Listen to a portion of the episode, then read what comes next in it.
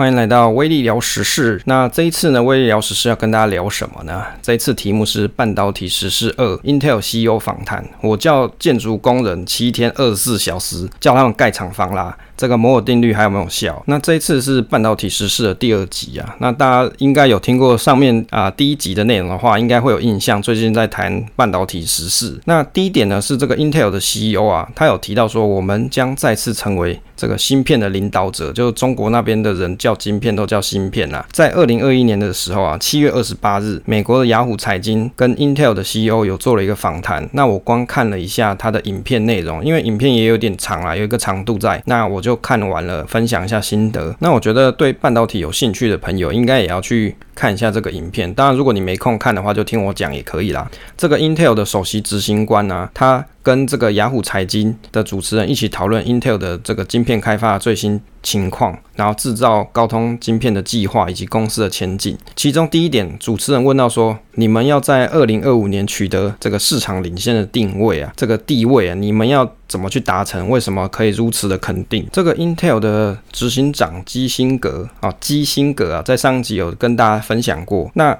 他回答这个主持人说：“我们有新的技术，这个新的晶体管技术已经发表了，晶体管的架构设计有一些做创新的。我的心得是说，其实我有去关注 Intel 它的新闻资讯，它里面有提到像是 PowerVia，我自己是觉得像是外星科技啊，就是靠着暴力的先进制程封装来做。如果真的量产成功，它可能对台积电的这个威胁不小。大家可能不太晓得什么叫做 PowerVia。如如果我用白话来讲，就是它把讯号线跟电源线本来在这个晶片上面。”它原本是结合在一起，就是 mix 在一起的。那它会在 IC 的电路设计里面会交错重叠，但是因为电流会产生一些磁场，那可能也会在带有一些杂讯，会干扰讯号线。我们在这个业界是叫做 close talk 啊。这个在两者，它把它做两者分开之后啊，讯号线就不太容易会被电源线做干扰，因为它把它分成上下两层了，就是这个讯号线是一层，然后电源线又是放在另外一层，所以这个讯号线就不容易被电源线干扰。那电源线就可以做得更粗更大，那驱动 IC 的能力会更强一些。但，我觉得这个技术听起来是非常科幻，它到底要怎么去把它做得很好？因为它需要透过先进制程的封装，就是比比如说不同层的这个这个晶片把它去粘合在一起，才有办法做得到这样子的一个技术。那也许还需要一些帮顶就是把一些金属的针脚啊去做一些穿层的动作，你才有办法把这些讯号跟电源线啊做连接。第二个啊，Intel 内部有做哪些改变来应应这一次的计划？那这个 CEO 他是提到说，我有给。更多的资源，有新的领导人跟新的工具，还有去除傲慢的文化。目前有跟这个艾斯摩一起使用开发晶圆的工具，还有跟 IBM 合作扩展自己的能力圈。相信组织有魔咒，会让这个内部文化重新开始。我们会回到 Intel 的创新文化，继承前人的智慧遗产。哦，他还讲到魔咒啊，这个我真的是觉得他就是一个嘴炮大叔啊，真的是蛮有趣的。我的心得是说啊，觉得 CEO 啊，他雄心勃勃，真的很希望内部组织有很大改变，去除以前的。历史包袱，人要懂得谦卑才会强大啦。其实他自己也知道，在 Intel 里面内部的文化有很多傲慢的这个情况存在，所以他希望可以去除掉这样子的文化。当然，我自己是觉得你要去改变一个组织，其实不太容易，因为这样子的文化已经形成很久了。这些人他不容易去改变的，但是他希望去改变。那我也祝福他成功啦。第三个，这主持人问说，如何预测 Intel 的竞争对手？他们会怎么去看待这个 Intel 的计划？那 CEO 他提到说，我觉得他们一定。会想 Intel 能够做得好吗？Intel 已经跌了一跤，还能站起来吗？Yes, we can，我们可以啊，我们的产品很好，以后会更好。我们正在建立跟客户新的关系，这是一个快速扩张的产业。那我的心得是说，哎呀，他真的蛮有信心的。那我相信啊，其实大部分大部分这个半导体业界的人啊，或者是这些公司，比如说像台积电、三星啊，他们肯定是密切关注着 Intel 的一些计划，也会慢慢的去想说自己的这个时程，就是比如说先进制程的时程。应该要怎么安排？第四个，宣布帮高通跟亚马逊代工，但是 Intel 也是跟他们竞争的关系，要怎么样子去看待这样子的关系？那 CEO 他提到说啊，我们跟高通并没有太多竞争的关系，尤其当我们一两年前退出这个 Mother 调解器的业务。那这个竞争的区域更小了。那为什么现在不去好好建立合作关系？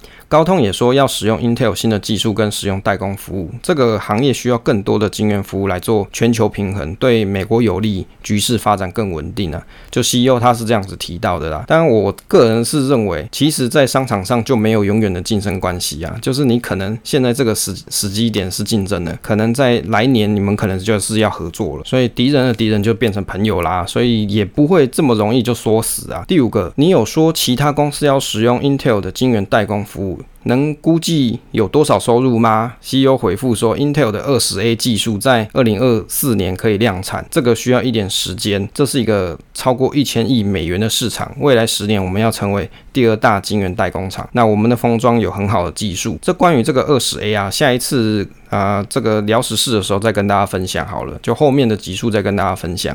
当然，他们的预期是可以希望成为第二大晶圆代工厂。可是你如果去观察，现在这个前十大里面是没有 Intel 有的哦，就是前十大的晶圆代工厂，它是没有出现在上面的。第六个，有没有要并购这个 Global Foundry？这个 Global Foundry 它是位于我知道啦，是位于新加坡有一个这个 wafer 厂在那边。那当然，它主要的这个持股人呢是阿拉伯的不知道什么什么基金来着，就是是他们的主要的资金来源呐、那 CEO 他回复说，这个产业的研发资金很高。研发高科技人才的需求很大，所以不会只有小玩家啦，一定会看到整合。我们不排除整合，还要成为整合者。意思就是说，其实他并没有把这个 option 给 remove 掉，就是合并 Global Foundry。其实 Intel 合并 Global Foundry 这个新闻其实已经很久了。就 Global Global Foundry 它其实本来是 MD 的这个做晶圆代工的一个工厂，后来独立出来。那也有很多传闻，就是说他们可能要做合并，但是到现今为止还没有做收购的动作。第七个有没有正在发生的这个合并整合案啊？这 CEO 就打趣的说：“我不能说啊，这个是机密啊。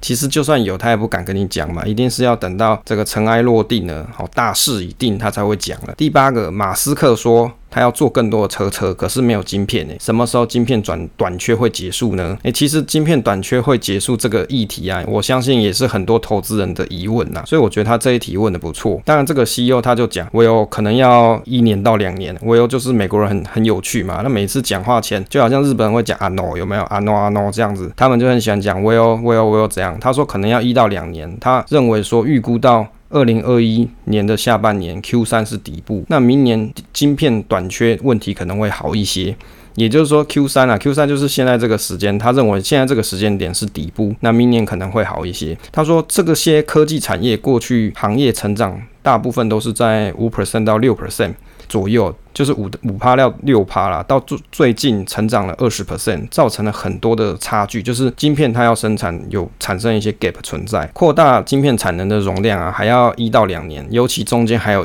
一个疫情占了一年呢。很明显，汽车产业是很严重的受伤产业。他说他也很烦恼他的供应链，就像是这个 IC 设计啊、晶圆代工，他们里面会用到一些基板啊这些零件。那他有说啊，我们正在盖新的晶圆厂了啊，我在打我的建筑团队，叫他们盖快。一点，他说他一直在鞭策他们建筑团队，叫他们盖快一点，叫混凝土卡车七天二十四小时加速哦。我这听到，我就听到这句话，我就觉得他在脸笑，我也真的蛮好笑，就讲说要让他的这个工人啊，盖厂房的工人盖快一点，这个 seven day twenty four hours 就是每个无时无刻都在加速就对了。他说三十万台汽车因为几美元的晶片不能生产了，在政治跟经济上都站不住脚，所以呢，他们已经在做这个加速缩小差距的动作。其实他这样讲也是蛮有道理的。你看那么多的汽车啊，在美国有三十万台汽车，因为几块钱的晶片不能生产，所以其实对美国政府来说啊，他们也蛮希望可以赶快让这个晶晶片代工的这个事事情啊，可以在美国可以发酵出来，就是变成是说以后美国需要这些产品，它可能在美国国内就可以马上生产出来。不需要再去仰赖，比如说像是亚洲这一区，像是中国或是台湾这边的晶圆代工，或者是三星这边，它可以在 Intel 这边。或者是在美国其他半导体公司就可以完成，这样是最好。对于比如说政治跟经济上都会是比较稳健的做法，就是以一个国家的经济角度来看啊，这样是会比较好的发展。第九个啊，明年的 IC 短缺的差距有所减少，不像这样严重，对吗？不像现在这样严重。那 CEO 他回到说，IC 短缺的底部在今年的 Q 三跟 Q 四是底部，明年到二零二三年都还会有明显的短缺。第十个，他说在你离开访问之前，他有有一个问题要问这个 Intel 不再创新了，没办法卷土重来对吗？这 CEO 回复说啊，Intel 有在推出新的创新啦，有新的 FET 架构技术，还有在 5G 领域这些继续发展。那 Intel 还是边缘运运算的这个平台提供者，十月的时候还会推出这个创新的会议，打开大门给全世界来 Intel 的实验室看看。好，大家都来我家看看的意思啊，显示晶体管的一些结构，就是它会放一些晶体管的结构的说明给大家做参考。那最近还有十几个创创新的公开报告可以给这个全世界的人来看。他就跟这个访谈的主持人讲说，如果你去参加那个会议，你再说 Intel 没有创新，那我就是觉得其实他真的是蛮幽默，就是不会很直接的，就是硬邦邦、死板板的去回复人家尖锐的一些问题啊。因为人家问说你你们不再创新了对吗？你们已经这个落伍了对吗？那他其实并没有很气馁的，或是很就是挫折的去回复，还是蛮正向的跟他他讲说，诶，其实我们还是有一些创新在的。你等你来看看了，你再跟我讲嘛。哦，他大概是这个意思啊。当然，我看完了这个这个访谈啊，我自己的心得是，其实我觉得新的这个 CEO 啊，他对 Intel 的未来啊是有一些抱负在的，就是他很希望可以改变这个组织，包含这个文化。可是，一个组织的形成啊，最难改变就是文化了。所以，他要怎么样把这个文化重新建构起来？其实这个是相当困难的问题。你不是只是换上面几个大老板就可以去解决的，你可能还要做很多的组织整合，甚至部门的调动。那像例如说，像 Intel，他现在想要把 IC 设计啊，跟这个代工想把这个代工的部分把它完整的做出来，哦，变成一个第世界第二大代工厂嘛，他讲的。那其实这就是一个很严峻的挑战呢、啊。你要怎么在现有的组织体制下，相同的资源情况底下，那怎么样子去把另外一个这样子的事业体把它 build 出来，这就是一个难题存在了。好，第二个要跟大家分享就是 Intel 的介绍啦。大家听完了这么多 Intel 的新闻之后，想跟大家分享一下，这个 Intel 啊，它是世界上前几大的半导体公司之一啊。它是第一间推出 X86 架构中央处理器的公司，总部是在美国的加州。那在一九六八年的时候，是由罗伯特还有其他的他的快乐好伙伴，然后以整合电子这个名词作为共同创办公司。所以 Intel 的名字是怎么来？就它就是叫做整合电子公司啊，就是你用中文翻译的话，它就是这个意思，就是叫做 Integrated Electronics。他们呢，一开始主要是将一些高阶的晶片设计，好，这些能力结合在一起。他们有开发主机板的晶片组，还有像网路卡、快闪记忆体跟绘图晶片、嵌入式的处理器。那对通讯跟运算这些 IC 都有一些琢磨在。那 Intel 早期是开发这个 SRAM 跟 DRAM，就是 SRAM 跟 DRAM 的记忆体晶片。在一九九零年代，这些记忆体晶片就是 Intel 的主要业务。在一九九零年代的时候，Intel 做了相当大的投资在新的微处理器上去。培养跟快速崛起的 PC 工业，就是配合当时的这个时空背景啊。那 Intel 成为 PC 微处理器就 CPU 的供应的领导者。这个 Intel Inside 的这个广告标语啊，跟这个 Pentium 系列处理器，在一九九零年代是非常成功的打响 Intel 的品牌名号。我的心得是啊，我记得我小时候第一台电脑啊，就是这个四八六电脑，就是 Intel 的电脑。当时候我只是拿来玩 DOS 程式，还要玩毁灭战士啊，跟练习打一些中英输入法这些。对。对于小小年纪的我来说，有台电脑玩很开心。当然，也就是因为这样，就认识了 Intel。毕竟我小时候就在用。事实上，到现在我都还在用 Intel 的这个桌上处理器，甚甚至我的笔电也是啊。所以你看，其实 Intel 对大家的影响其实是很大的。其实大部分人搞不好你生活在用的东西就是 Intel 的产品在。当然，Intel 它在这个笔记型电脑或是桌上处理器的这个 CPU 处理器啊，他们都有一系列的发展在。不过前一阵子他们还有去研发，比如说像是平板在。用的这个这个 CPU 啦，但是好像没有起色，后来好像慢慢就收摊掉了。第三个，这个高登摩尔啊，这一个 Intel 的创办者之一，他是合伙人共同创办 Intel 公司，他是九十二岁还在世哦，所以他不是挂了。这个摩尔啊，他是一九五四年获得博士学位，在加州的理工学院获得化学跟物理学的博士学位，毕业之后他。加入了这个霍普金斯大学的应用物理实验室，在那里去研究美国海军在防空导弹中使用固体火箭这些物理化学的东西啦。在一九五六年的时候，他到了这个肖克利半导体实验室公司去做工作。那这个肖克利他是一个诺贝尔奖的得主。后来呢，摩尔他就跟他几个快乐好伙伴找了一家纽约的摄影器材公司成立，就是做募资啊。后来这个公司就叫做仙童公司。成立了一个仙童半导体，但是因为这这间公司啊，它有发生一些运营上面的方针的问题，后来摩尔就跟他几个伙伴又独立出来，在加州成立了 Intel 公司，专门做半导体晶片。我的想法是说啊，其实摩尔他有很多想法，所以你看。当你的想法跟当时就是比如说初始的成员有一些不合，或者是融资进来的投资的这些新的投资人，你想法不同的时候，你就可能只能靠成立新的公司来实现。这个摩尔啊，曾经。担任 Intel 的副总裁、总裁，还有 CEO 跟董事会主席。从一九九三年到两千年，他担任加州理工学院的董事会主席。那在一九九零年的时候，被授予美国的国家技术奖章。其中啊，第四个摩尔定律啊，这个摩尔定律是由这个摩尔他所提出的。其实它的内容就是在。机体电路上可容纳电晶体的数目大约是每两年便会增加一倍啊，所以有时候大家会讲说是十八个月。不过我在 Intel 的官网上面去看到的介绍是讲二十四个月啦。他在一九六五年的一个杂志上面去提出啊。这个叫做电子学杂志，就是 Electronics 这个杂志上面提出，电晶体左右了晶片的效能。而摩尔发现，每个晶片上可容纳电晶体数目会按照几何级数的法则在增长，每一年约会增加一倍，然后运算性能提升四十 percent。他在一九七五年的时候又改变了他的说法，调成每两年成长一倍。后来呢，这个新的执行长大卫豪斯他又提出每十八个月增长一倍的理论，成为后世普遍参照的说法。现今啊，这个半导体行业大致是按照摩尔定律发展了半个多世纪，然后驱动一系列科技创新、社会改革啊，这些还有一些经济的成长，像个人电脑啊、网际网络、手机这些技术都离不开摩尔定律。所以，常常大家你如果去看一些，比如说财。呃，比如说产业研究，那他常都会提到这个摩尔定律这个名词，所以现在就跟你讲摩尔定律是什么，然后是怎么来的，然后摩尔是谁？我的心得是说，我看到了摩尔的新闻啊，在二零一五年有一篇新闻还蛮有趣的，他提到说，摩尔他提到说，其实摩尔定律它将逐渐退出历史舞台。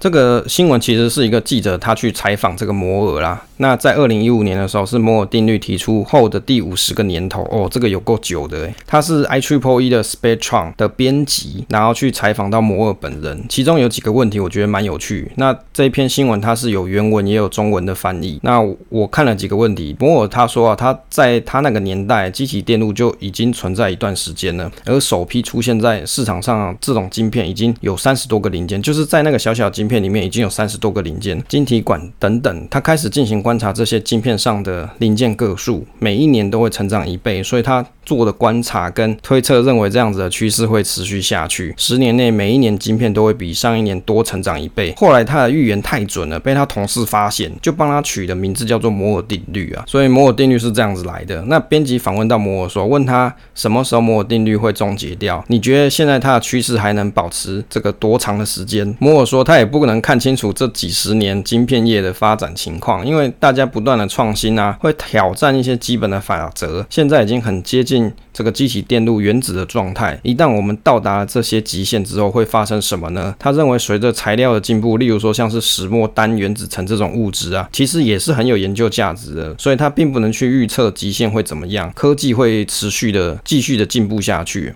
他认为，在未来的十年内，摩尔定律它就会逐渐退出历史舞台，这个并没有什么好奇怪的。我的心得是说啊，我认为摩尔定律迟早会被就是打败啦，应该不能讲打败，就是它会慢慢 face out 在这个历史的舞台上，一定就是会有新的材料科技推出。我在这个五月十七号，今年的五月十七号的一篇新闻有看到说，奈米制程有新的突破。这个台大携手台积电跟 MIT 啊，就是美国的麻省理工学院研发二维材料加这个 B 超。越细极限，这个细半导体制成已经进展到五纳米跟三纳米节点，晶片单位的面积能容纳电晶体的数目已经接近这个细的物理极限，所以啊，晶片效能没有办法再显著的提升。随着这个细基半导体已经逼近物理极限，科学界都对这个这种二维材料寄予厚望，却苦无法去解决二维材料的高电阻跟低电流问题。那还有新闻提到说，二维材料于半导体的应用现况跟未来有一些发展在，所以啊，这个团队他们去研发在二维材料里面去搭配一些半金属的这个壁去做电极，能够大幅降低电阻，并且提高这个传输的电流。这个听起来是有点复杂，所以没有关系，大家就当做一个科学 薪资来听听。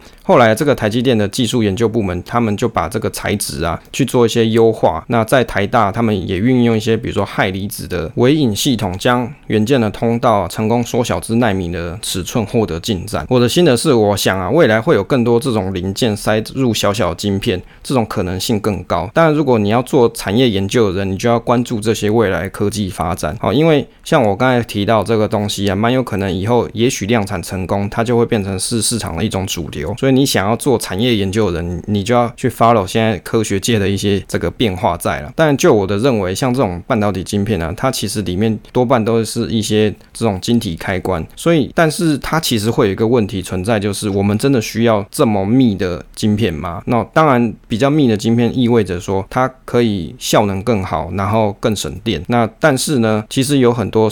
现在的现有的应用可能也不需要到这么精密的这个制程，对吧？不然像什么二八纳米啊，或者十四纳米啊，这些目前市场上的一些晶片，它还是在用这些嘛，所以并没有大家都去抢进，一定要去用，比如说五纳米的制程啊这些。那所以啊，其实科学的应用就是这样，市场的产业它也会不断的调整跟变化，其实就是去找到你自己这个产品的定位应该适用哪一种制程就好。好了，以上就是这一次半导体时事跟大家分享的内容。